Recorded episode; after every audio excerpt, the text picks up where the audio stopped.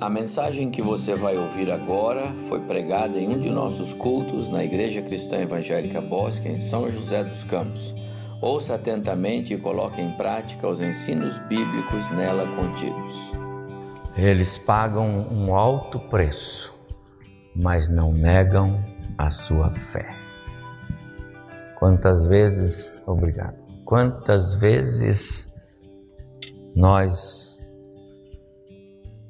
falhamos tanto na nossa vida cristã, e eu digo nós, quantas vezes nós nos esquivamos tanto dos chamados de Deus para nós, mesmo com todos os benefícios, as regalias. Como dizia meu sogro, quanto privilégio tem o crente a vida cristã. Somos cercados de bênçãos especiais, cuidados, mas alguns irmãos nossos sofrem. Eu quero separar um momento rápido da palavra para nós pensarmos naqueles que sofrem por causa do exercício da fé. Eu quero convidar você para abrir a Bíblia comigo, porque a Bíblia fala muito sobre aqueles que sofrem é, por causa da fé. Atos capítulo 7, versículo 54 Atos capítulo 7, pode abrir sua Bíblia, por favor, comigo? Atos capítulo 7, versículo 54.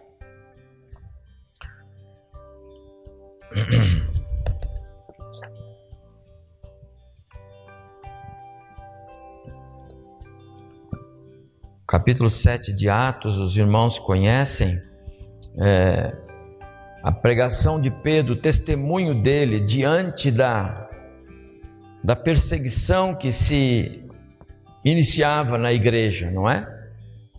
E Estevão é posto diante do Sinédrio, um grupo de 70, 71 homens, todos conhecedores da lei, sacerdotes, líderes, os judeus mais fariseus da história, e eles vão pressionar, intimidar Estevão por causa do seu testemunho a respeito de Jesus, o Cristo que foi pendurado na cruz, que morreu, mas que ressuscitou. Essa passagem do capítulo 7, eu vou ler a partir do verso 54, é o momento em que Estevão muda o tom da sua pregação, muda o tom do seu discurso. Ele deixa de falar é, como um, um, um, judeu, como alguém que participava da história do povo e, e, e tendo todos aqueles benefícios de Deus, para agora apontar o dedo e dizer para eles: vocês, vocês são culpados diante de Deus. Olha o texto, verso 54. Atos 7, verso 54.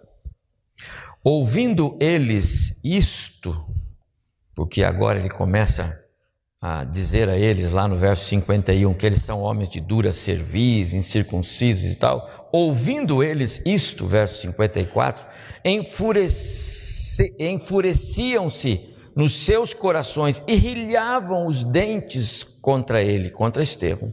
Mas Estevão, cheio do Espírito Santo, fitou os olhos no céu e viu a glória de Deus e Jesus que estava à sua direita, e disse: Eis que vejo os céus abertos e o filho do homem em pé à destra de Deus.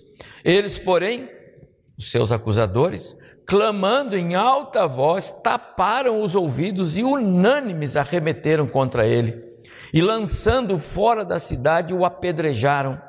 As testemunhas, porque Estevão havia sido acusado por duas testemunhas, as testemunhas deixaram suas vestes aos pés de um jovem chamado Saulo e apedrejavam a Estevão, que invocava e dizia: Senhor Jesus, recebe o meu espírito.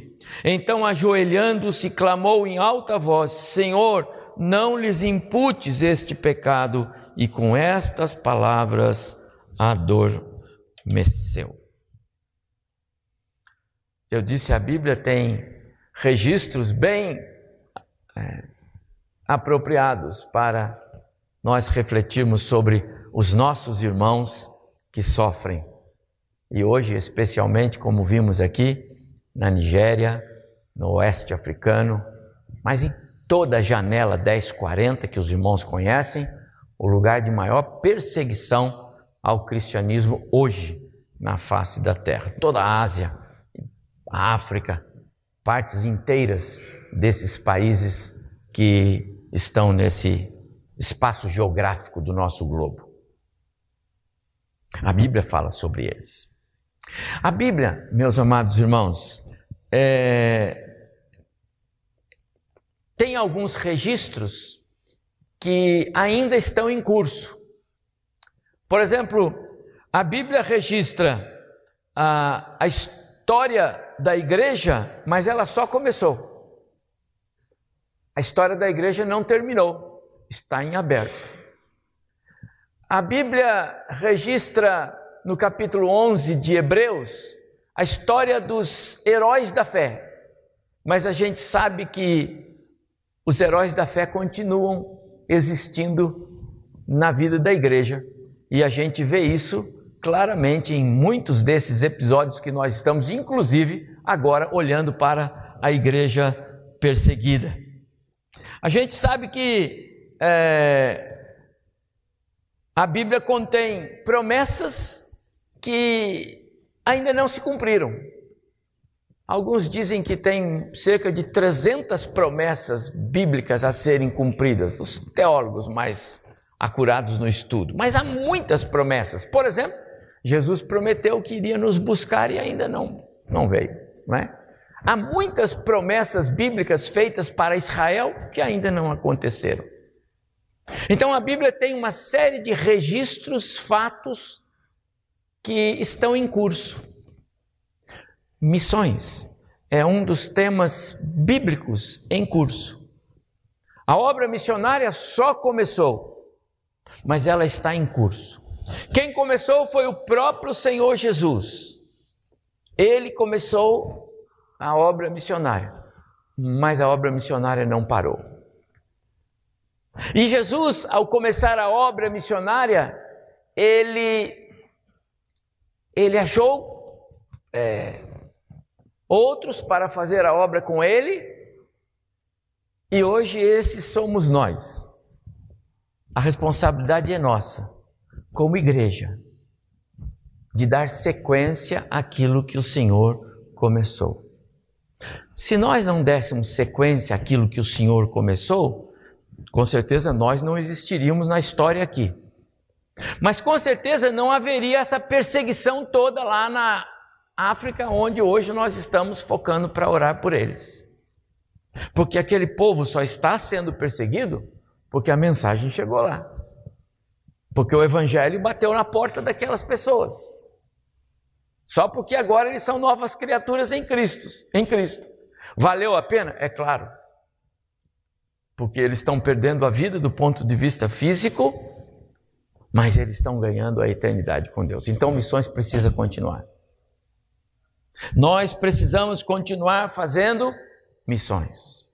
E Jesus, a respeito disso, ele chamou os seus colaboradores, primeiramente os seus apóstolos, seus discípulos, e daí ele disse para eles: Olha, peçam com muita insistência a, a, a, a é, o texto de Mateus na Bíblia Almeida Revista Atualizada é rogai ao Senhor da Seara. O que, que é rogar?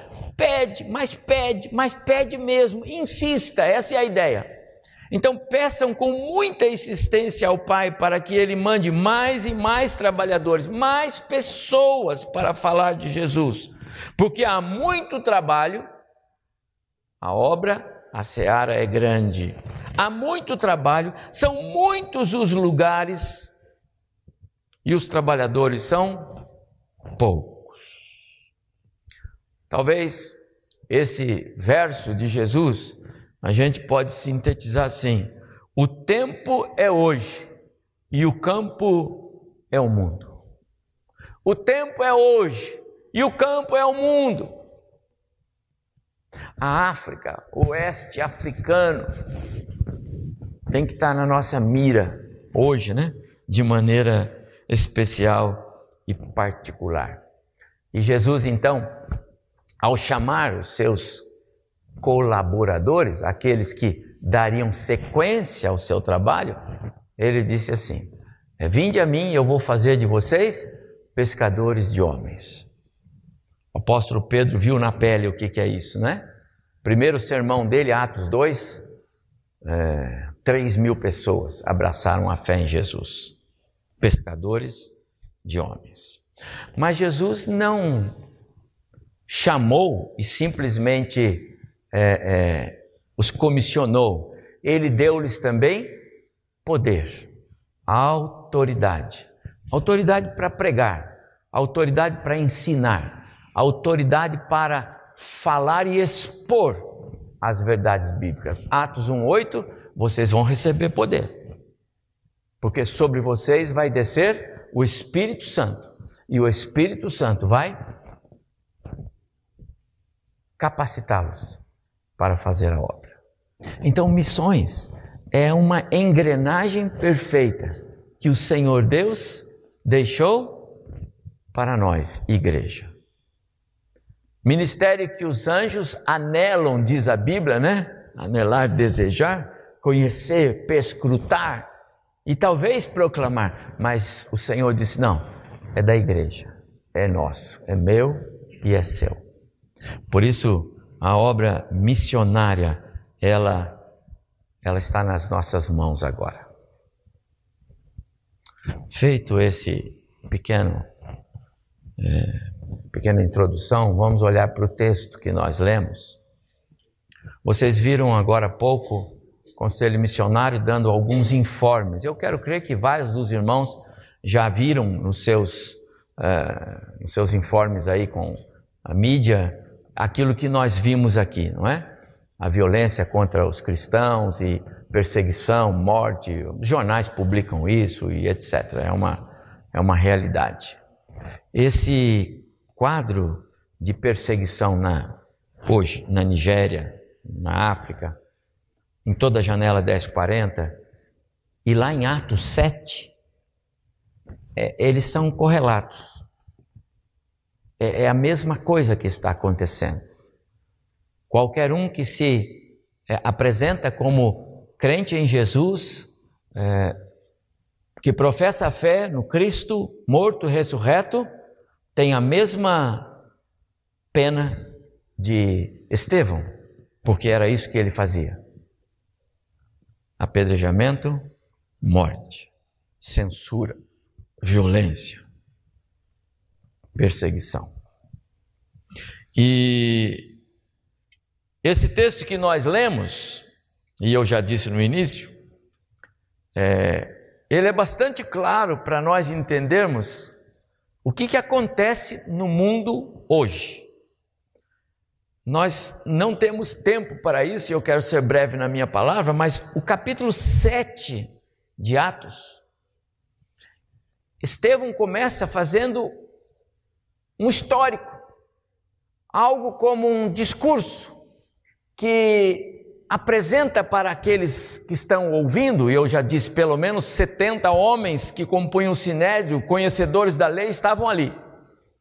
E Estevão então apresenta-se para eles, mostrando que o Deus de nossos pais, Abraão, Isaac, Jacó, constituiu um povo para ser seu, depois esse povo foi para o Egito, lá esse povo se constituiu, Deus os tirou com mão forte, Deus fez atravessar o deserto, Deus os fez entrar na terra prometida, Deus lhes deu vitória sobre os seus, seus inimigos, Deus fez isso, e ele vai relatando, e ele sempre vai dizendo, nós, nosso povo, nós, nós e assim nosso Deus. Mas quando chega no verso 51, e eu fiz menção dele na minha leitura, ele tira de foco essa ideia de o nosso povo, nós, os judeus, somos a isso, tudo. E ele disse agora: vocês, eu vou me dirigir a vocês. Ele diz: vocês são duros na queda. Vocês são homens terríveis, ele diz aqui. Incircuncisos no coração, de que adianta ser circuncidado na carne se o coração de vocês é ruim? De que adianta vocês propalarem uma, um, um, um, conhecimento religioso externo, mas se por dentro vocês são maus? É assim que Estevão fala para eles. Porque o evangelho muda o indivíduo de dentro para fora, a religião muda o indivíduo de fora para dentro. O Evangelho muda lá por dentro. O Evangelho é a, é, é, é, a, é a presença do Espírito dentro do ser humano. É diferente, compreende? Nós deixamos de ser eu, o eu que manda em mim. Agora é o Espírito. E Estevão diz para eles exatamente isso. Vocês precisam de se, de se arrepender, como foi a pregação de Pedro. E quando Estevão termina essa parte mais pesada da sua palavra, é que os homens então, aí o texto que eu li a partir do 54, aí eles rilharam os dentes. E aí eles falaram: agora nós vamos trucidar esse rapaz.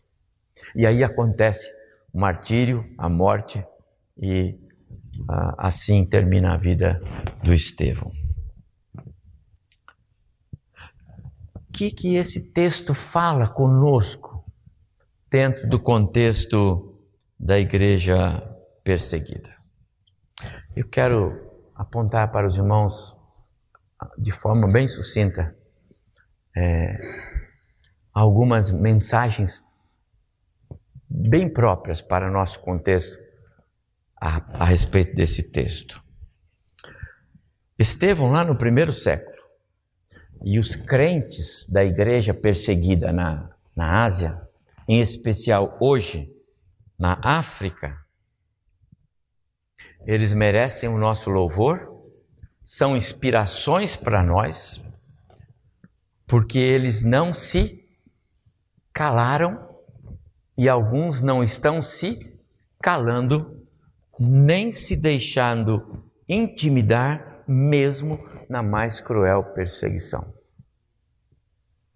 Não é porque os homens rilharam os dentes, não é porque eles é, abaixaram-se para pegar pedras, não é porque o Estevão viu agora, agora eu vou começar a receber pedras. Estevão não mudou o seu discurso. Estevão não arrefeceu na sua fé. Estevão não mudou não, espere, deixa eu, deixa eu retirar o que eu falei. Não, não. Amados irmãos, quantas vezes, quando nós somos confrontados com a palavra, nós mudamos o nosso discurso? Quantas vezes, quando a palavra de Deus confronta-nos, nós mudamos? A nossa fé vacila, Imagino que nossos irmãos perseguidos, esses que falamos sobre ele agora na janela 1040 lá, estão experimentando a fúria é, dos perseguidores, tal qual Estevão. Pais que são mortos na frente dos filhos, isso acontece aos montes na Nigéria, agora na África. Filhos que são arrancados de dentro das casas de seus pais antes de matarem os pais, para os pais verem que eles estão levando os filhos, filhos pequenos, como as nossas crianças, para se transformarem em soldados dos exércitos do mal que eles estão fazendo. Eles vão doutrinar aquelas crianças, vão incutir outras coisas na cabecinha delas e vão fazê-las soldados dos seus exércitos. Quantas famílias, amados irmãos, mas eles não mudam o seu discurso. Eles não se calam. Nós conhecemos inúmeros testemunhos. Eles não se calam. Eles não mudam. E eu me lembrei aqui, é, lendo Atos 7, que vários dos apóstolos foram postos em situação semelhante. O Pedro, por exemplo, disseram para ele: Olha, se você não parar de falar desse Jesus, nós vamos botar você de novo na cadeia. Ele disse: Para mim importa obedecer a Deus e não aos homens. Um dos reformadores mais conhecidos nossos, né? John Huss, lá em 1417, disseram para ele: ou você nega tudo isso que você está falando, ou nós vamos queimar você. E ele disse: Vocês podem me queimar hoje. Só um, só um ganso, que é o nome dele. Mas vai surgir um, um cisne daqui a pouco. E ele se profeticamente falava a respeito de Martinho Lutero mais tarde, mas não negou a sua fé e foi queimado vivo. É, cinco anos antes de eu nascer, início da década de 50, um jovem missionário americano chamado Jim Elliot Quase todos vocês devem conhecer a história dele. Ele mais cinco amigos puseram no coração o desejo de evangelizar os, os, os Hawarani, uma tribo indígena no Equador. E foram para lá. Foram recebidos por um grupo de forma até amigável, se estabeleceram ali, ficaram ali algum tempo mas em 1953, alguns anos depois que eles já haviam chegado ali, um grupo violento de índios mataram todos eles, os cinco amigos, o Elliot e mais cinco amigos. Algum tempo depois, a esposa do Jim, esse camarada, entendeu que o chamado do seu marido para é, pregar o evangelho lá nos, nos, no meio dos, daqueles índios é, é era para ser cumprido. E ela, junto com outras pessoas, formaram uma outra equipe e foram para lá também. Algum tempo depois, ela escreve alguns livros. Um deles, ela dá o testemunho que um dos homens que matou o marido abraçou a fé em Jesus e hoje servia a igreja junto com ela. Amados irmãos, eles pagaram alto preço.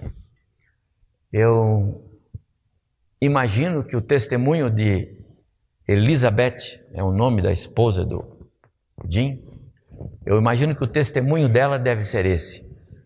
Eu perdi o meu marido. Foi uma dor muito grande mas o meu marido era salvo em Jesus. Uma das frases de Jim Elliot é esta: Não é tolo aquele que dá o que não pode guardar para ganhar o que não pode perder. Essa frase é dele.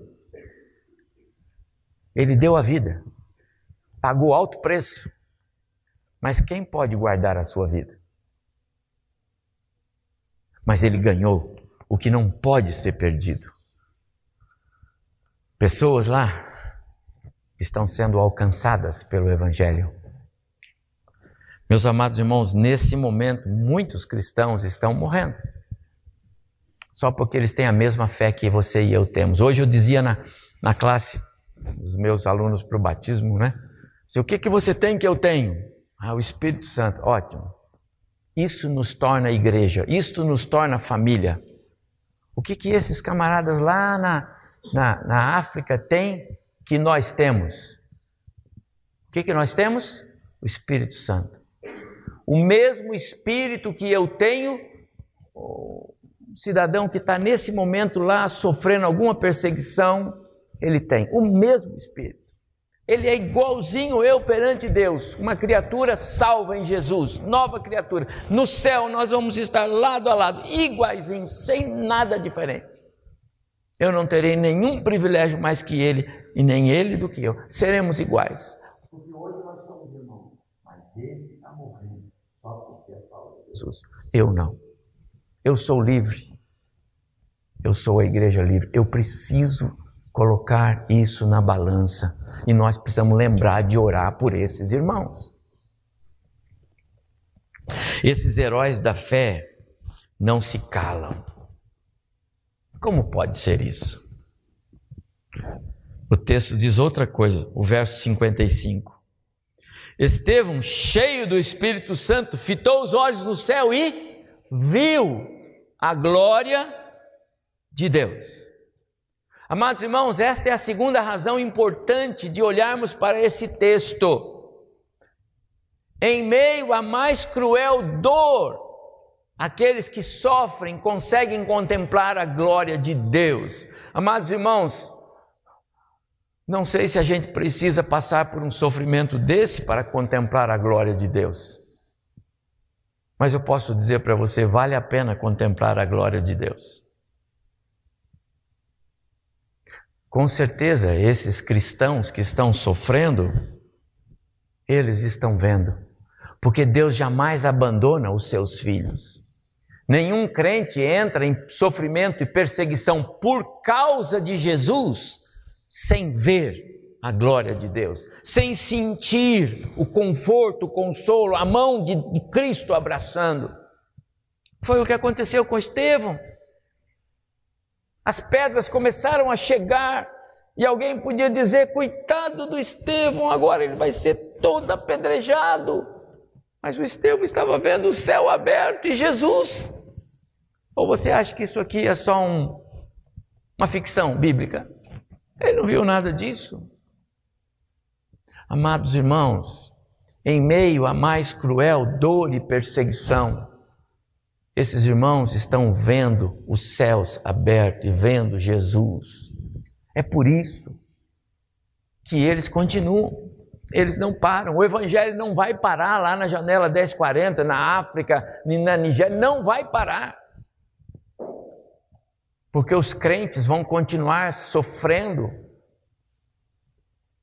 porque eles não desistem, não trocam a perseverança por abandonar o seu Jesus. Paulo diz que no meio da mais cruel perseguição, referindo-se a ele, e eu quero crer que você vai se lembrar comigo, Talvez a mais cruel perseguição de Paulo se deu em Filipos. Concorda comigo? Filipos, Paulo foi apedrejado de tal sorte que foi dado como morto, arrastado para fora da cidade. Lembra dessa passagem? No dia seguinte, ele recobrou os sentidos e continuou. E o que aconteceu naquele, naquele interregno, naquele período que Paulo ficou é, como morto? Nós lemos em Coríntios 12, 2 Coríntios 12, que ele diz assim: Conheço um homem que há 14 anos, não sei se no corpo ou fora do corpo, foi levado até o terceiro céu e viu coisas inefáveis, coisas que ele nem pode falar. E aliás, para que ele não fale sobre essas coisas, foi-lhe posto um espinho na carne. De quem Paulo falava? Dele. No meio da mais cruel perseguição, o crente em Jesus viu o céu. É por isso que o testemunho cristão não para. E nós não temos que orar pedindo para que Deus simplesmente pare a perseguição, porque ela não vai parar. É claro que devemos pedir a Deus que Ele dê conforto, consolo, que Ele tire esse sofrimento dessas pessoas, mas não vão parar.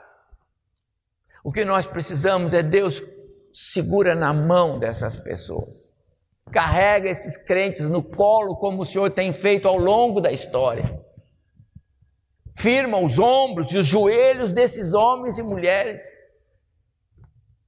O diabo jamais vai parar de perseguir a igreja mas ele nunca vai vencer. Nunca, jamais. Como disse o testemunho do, do filme que nós vimos, não são armas forjadas que vão destruir a igreja. A igreja não é destruída pelo que vem lá de fora, nunca. O sangue dos crentes que morreram, eles adubam a terra e cresce mais crentes. A perseguição só levou o evangelho para mais lugares. Nós precisamos orar para que Deus levante mais obreiros, mais missionários, mais perseguição, mais obreiros, mais recursos, mais Bíblias. Porque Deus tem pessoas nesses lugares que Ele vai salvar. E os mensageiros somos nós, a igreja de hoje. Mas ainda, e eu quero chegar aqui ao final da minha palavra, porque o tempo já se vai, em meio a todo esse sofrimento, em meio à mais cruel dor, em meio a toda essa perseguição, esses crentes são capacitados para amar e perdoar. Olha, olha o Estevão, eu vou de novo no Estevão, só estou indo nele, verso 60. Então Estevão, ajoelhando-se, clamou em alta voz: Senhor, não lhes imputes este pecado. E com estas palavras adormeceu.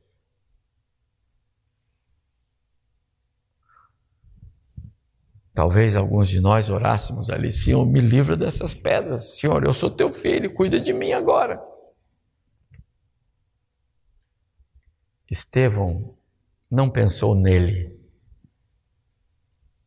Ele pensou naqueles que ele não poderia mais falar para eles.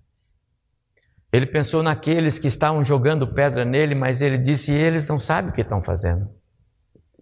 O Estevão me fez lembrar a palavra do próprio Jesus na cruz. Pai, perdoa-lhes, porque não sabem o que fazem. Meus amados irmãos, todas as vezes que Jesus olhava para a multidão, ele se compadecia dela, movido por um tremendo amor. Em Samaria, Jesus advertiu os discípulos, dizendo para eles: Vocês não estão vendo que os campos já estão brancos para a ceifa? Hein? A mulher foi lá, a mulher do poço Samaria, ela foi lá e falou do Messias para todo mundo: vão lá e falem, tá, podem colher. No meio da perseguição, Jesus olha para o que é preciso ser feito. Em três anos de ministério, Jesus sofreu mais perseguição do que nós podemos imaginar, não foi? Mas mesmo em meio a toda perseguição, Jesus plantou a igreja, chamou discípulos, comissionou discípulos, ele fez isto. Em João 4,34, Jesus disse assim: quando disseram para ele, Senhor, come alguma coisa, o senhor está sem comida. Ele disse: A minha comida consiste em fazer a vontade do meu Pai. No meio da perseguição, ele se lembra que ele tem um compromisso com o Pai. A questão é que o nosso coração nem sempre bate na mesma, no mesmo ritmo do coração de Jesus, não é? Nós temos tantas coisas, nós temos tantos compromissos, tantos afazeres, agenda tão cheia. Às vezes não entra na nossa agenda a intercessão por aqueles que estão na linha de frente. Quantas vezes eu me esqueço de orar pelos nossos missionários? Estou falando eu. Quantas vezes eu me esqueço de interceder por aqueles que eu deveria orar por eles, porque eles estão lá fazendo o papel que eu deveria estar fazendo. Eu sou igreja também.